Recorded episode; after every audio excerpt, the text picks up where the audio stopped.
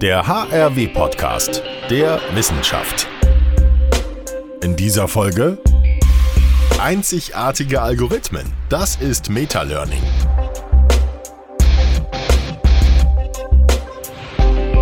Hallo und herzlich willkommen beim HRW-Podcast der Wissenschaft. Mein Name ist Olaf Brinkmann. Schön, dass ihr wieder dabei seid. Heute geht es um maschinelles Lernen, Deep Learning und Meta Learning. Wenn ihr nicht gleich wisst, was das genau ist, gar kein Problem. Wir werden das gleich erklären und dann auch erfahren, was man damit alles machen kann. Mein heutiger Gast kennt sich mit diesem Thema perfekt aus. Ayushya Pare ist wissenschaftlicher Mitarbeiter an der HRW. Er gehört zum Institut Mess- und Sensortechnik und konzentriert sich in seiner Forschung auf die Entwicklung einzigartiger Algorithmen, die das Lernen zum Beispiel von Maschinen Maschinen beschleunigen. Jetzt sage ich aber erstmal Hallo Herr Paare, schön, dass Sie heute da sind. Hallo. Zu Beginn wie immer die Frage, wollen wir Sie oder du sagen? Natürlich nutzen wir einander. Gerne. Ajushia, unsere Hörerinnen und Hörer wollen dich ja erstmal gerne kennenlernen. Deswegen machen wir wie immer erstmal unser kleines Spiel. Ich stelle dir einige Fragen und du wählst zwischen zwei Antworten, okay? Alles klar. Helikopterflug oder Bootstour? Boottour. Fitnessstudio oder Yogakurs? Yogakurs. Musical oder Oper? Musical. Musical. Ayusha, erzähl mal, seit wann bist du an der HRW? Uh, ich bin seit 2017 ähm, an der HRW als äh, wissenschaftlicher Mitarbeiter mhm. angestellt. Und du bist 1989 in Indien geboren. Das ist richtig. Was hat dich nach Deutschland gezogen? Ich bin für mein Masterstudium nach Deutschland gekommen. Mhm. Ich habe in Indien für die Firma Siemens gearbeitet und die haben mich über Deutschland äh, erkunden und dann hat äh, mein Interesse gewickelt mhm.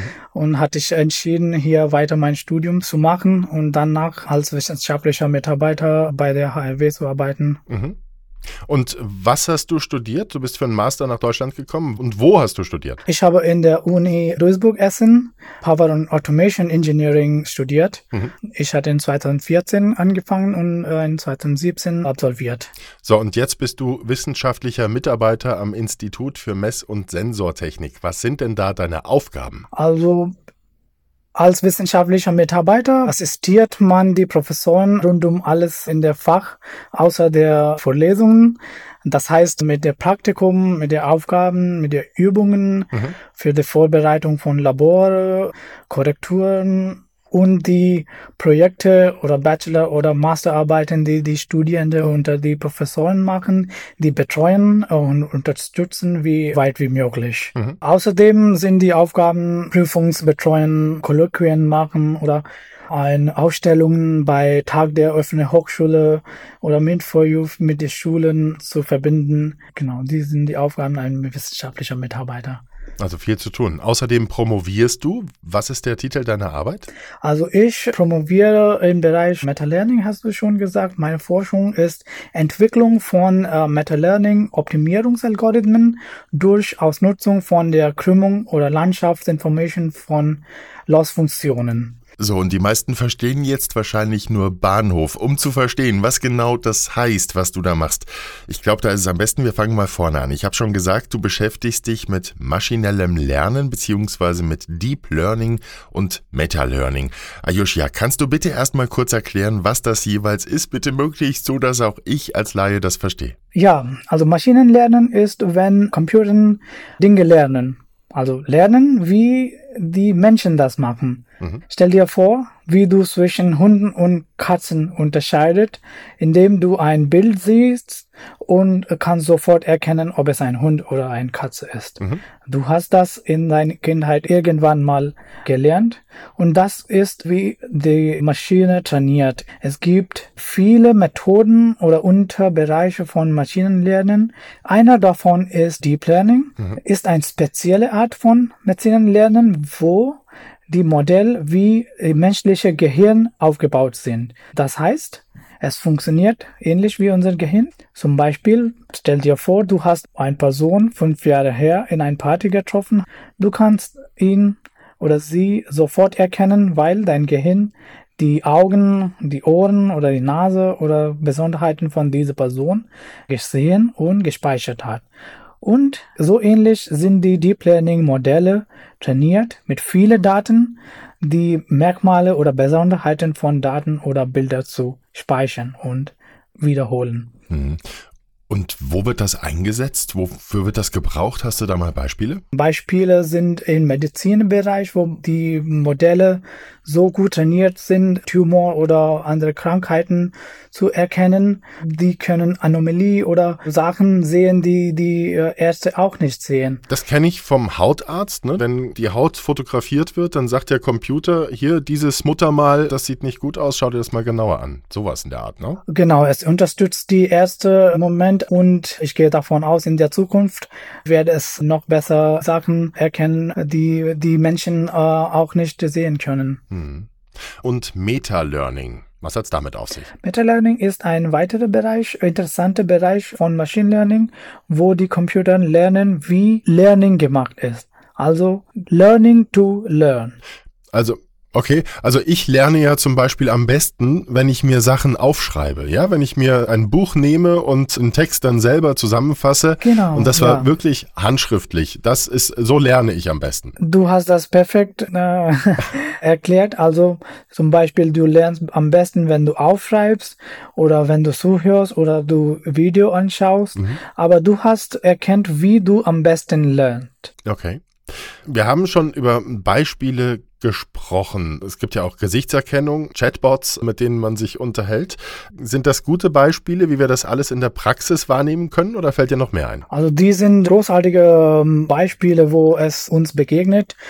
Noch viele Beispiele sind eigentlich da, zum Beispiel in autonom fahren, wo mhm. Autos Verkehrssituationen identifizieren, besser als Menschen reagieren. Oder ganz besonders bei Klimaforschung, also Klimawandel, mhm. kann man Modelle trainieren zur Prognose oder Mustererkennung oder Simulationen machen und dann äh, Maßnahmen dafür oder dagegen äh, zu implementieren. Und du setzt in deiner Forschung den Schwerpunkt auf die Entwicklung von Optimierungsalgorithmen. Erklär bitte möglichst einfach, was ist das? Also Optimierungsalgorithmen sind im Herz des Maschinenlernen. Also jede Maschinenlernenmodell muss mit Optimierungsalgorithmen trainiert sein. Mhm. Du kannst das so vorstellen, dass du ein äh, leckeres Kaffee machen will und dann durch Wiederholungen beim Trinken deine Parameter wie Kaffeemenge bei Wassertemperatur oder Druck oder Kaffeebohnen optimierst, mhm. bis du eine optimale leckeres Kaffee hat. Jetzt habe ich es verstanden und ich habe Lust auf Kaffee. es geht dir insbesondere um den Cage-Algorithmus, C-A-G-E ist eine Abkürzung. Erklär bitte mal, was das ist und warum machst du das? Also Cage-Algorithmus ist eine Abkürzung. Auf Englisch äh, wird es Curvature Aware Guided Exploration genannt. Mhm. Die Optimierung Algorithmen bei Maschinenlernen funktionieren über ein sogenannte Gradient Descent Algorithmus. Mhm die ist mathematisch gesehen eine bergische Landschaft so durchzugehen, ein tiefster äh, Punkt äh, über diese äh, Landschaft zu finden. Okay. Dafür habe ich äh, Cage-Algorithmus entwickelt, mhm. wo es äh, wie eine GPS ist, damit es eine bestmögliche Route findet, die optimierte Lösung zu finden. Okay, also wenn ich es richtig verstanden habe, geht es darum, das Lernen zu beschleunigen dadurch. Richtig? Genau richtig. Also wenn es immer die beste Lösung für diese Algorithmus gefunden ist, ist der Modell schneller und genauer gelernt. Mhm. Das hilft bei Energie und äh, bei Speicherkapazität von äh, Rechner. Und wenn es ein Algorithmus das noch schneller macht, ist äh, umso besser. Was versprichst du dir denn von deiner Promotion persönlich und auch beruflich? Was willst du machen damit? Mein Traum ist, ein Lehrer zu sein oder ein Professor zu sein in der Hochschule, wo ich meinen Bachelor in Indien gemacht hatte, damit ich das zurückgeben, was ich da äh, erhalten oder gelernt. Und ja. Wer betreut dich denn an der HRW? Also ich promoviere durch Promotionskolleg NRW. Mein Doktorvater ist Professor Anselm Hasselhoff und der Zweitprüfer äh, ist Professor Christian Weiß. Mhm. Die sind auch äh, HRW-Professoren und ich hoffe, dass ich bin auch in der Lage, ein starkes äh, und versprechendes Arbeit zu geben. Und wie weit bist du mit der Doktorarbeit? Wo stehst du gerade? Also ich bin bei der bei der Anfang, würde ich sagen. Ja. Mit dieser Idee oder mit dieser Exposé war ich angenommen als ein Promovierende und ich wünsche, dass in den kommenden Jahren ich werde in der Lage sein, mit anderen Kommilitonen von in diese Team zu arbeiten und damit interdisziplinäre Implementierung von meinen Algorithmus gefunden sein kann und kann ich auch viel, viel lernen und entwickeln. Und wann willst du fertig sein? Was ist dein Ziel? In drei Jahren sehe ich mich als ein Doktor. Bleibt dir denn neben der Stelle als wissenschaftlicher Mitarbeiter auch genug Zeit für deine Doktorarbeit? Du hast mir erzählt, du bist auch frisch gebackener Papa. Ne? Mhm. Wie klappt das mit dem Zeitmanagement? Ist schwierig, aber die Promotion kann gut in die Arbeit äh, integriert werden. Mhm. Es ist wichtig, die Zeit für Forschung einzuplanen, aber die Professoren sind so nett, dass die nicht so viel Stress machen für die Lehraufgaben und genug Freiluft für Forschung geben. Ayushia, erstmal bis dahin ganz, ganz lieben Dank für deine spannenden Antworten. Lass uns jetzt mal auf den Claim der HRW schauen. Der heißt ja Never Stop Growing. Und wir haben dafür in diesem Podcast das Format Never Stop Growing und du. Dafür stelle ich dir drei Fragen und du antwortest bitte ganz kurz und spontan, was dir einfällt, okay? Ja. Was bedeutet Never Stop Growing für dich als wissenschaftlicher Mitarbeiter? Also immer lernen, immer in der Interessiergebiet forschen und, und lernen. Mhm. Was brauchen junge Akademiker, um wachsen zu können? Die Bereitschaft für neue Ideen und die Bereitschaft, eigene fehlerhafte Ideen oder Meinungen zu verlieren. Also es geht nicht um persönliche Ideen, sondern der Gemeinschaftswachsen von der Community. Joschia, was macht die HRW, um den wissenschaftlichen Nachwuchs zu unterstützen und zu fördern? Dafür kann ich viel, viel sprechen. Also jeder Mitarbeiter, jeder Professor und der Institut ist immer bereit, alle Ideen oder alle Wünsche von wissenschaftlicher Mitarbeiter einen Schub zu geben. So ist man immer motiviert, neue Ideen oder neue Arbeit zu machen. Super. Ayoshia, wir sind am Ende. Ganz, ganz lieben Dank. Das war ein sehr spannendes Gespräch. Vielen herzlichen Dank. Vielen Dank, Olaf.